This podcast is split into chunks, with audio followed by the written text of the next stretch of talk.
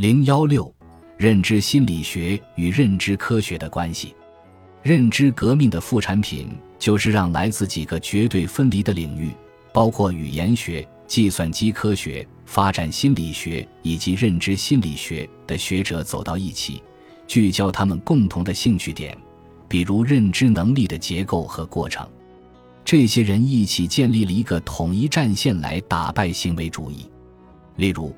乔姆斯基认为大脑有一个语言习得装置，它所能起到的作用超出了刺激反应行为主义心理学解释的那些东西。同样，皮亚杰提出了儿童需要经历的几个重要的认知发展阶段，这也是仅仅用行为主义无法加以解释的。计算机科学家提供了这样一种视角，认为计算机的信息加工可以视为脑加工的概念化。这些科学家保持了他们自己独特的方法论、文献和科学研究的流程，但是他们团结在一起，致力于研究认知以及将有关这些过程的科学研究带到最前沿的目标。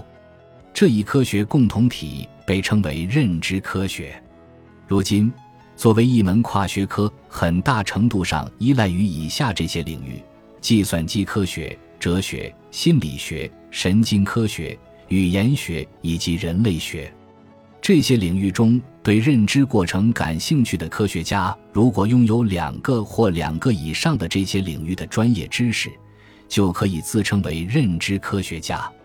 由于这一领域的跨学科性质，你会发现，除了心理学。哲学、计算机科学等其他院系也有认知科学课程。认知科学深受计算机科学的影响，主要表现在认知科学中的很多课程都集中在计算机模型、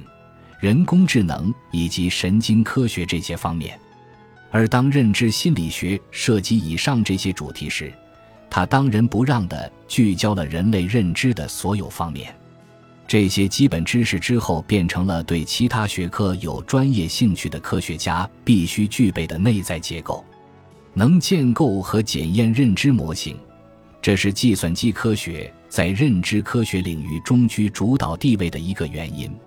计算机模型的好处是它可以模拟过程并提供输出，模型的参数可以不断的被调整。直到模拟结果可以对应于行为研究所得的数据，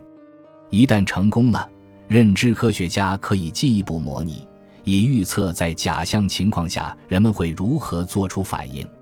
相比于让人类参与者进行大量实验，用计算机的好处是不会占用那么多资源，在从一个人类参与者身上获得数据所耗费的时间里。计算机程序可以够运行成千上万的模拟，这使得它们成为非常强大的研究工具。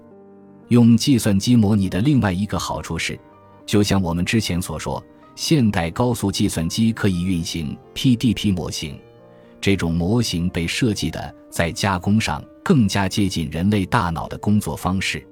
模拟人工智能对于认知科学的意义。很可能就像是数学对于所有科学都具有的那种广泛意义。如果说数学是科学界的女王，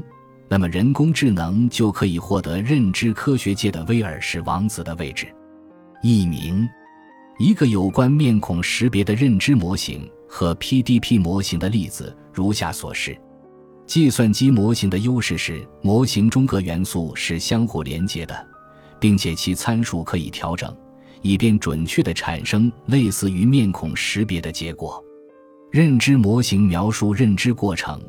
而计算机模型模拟认知过程。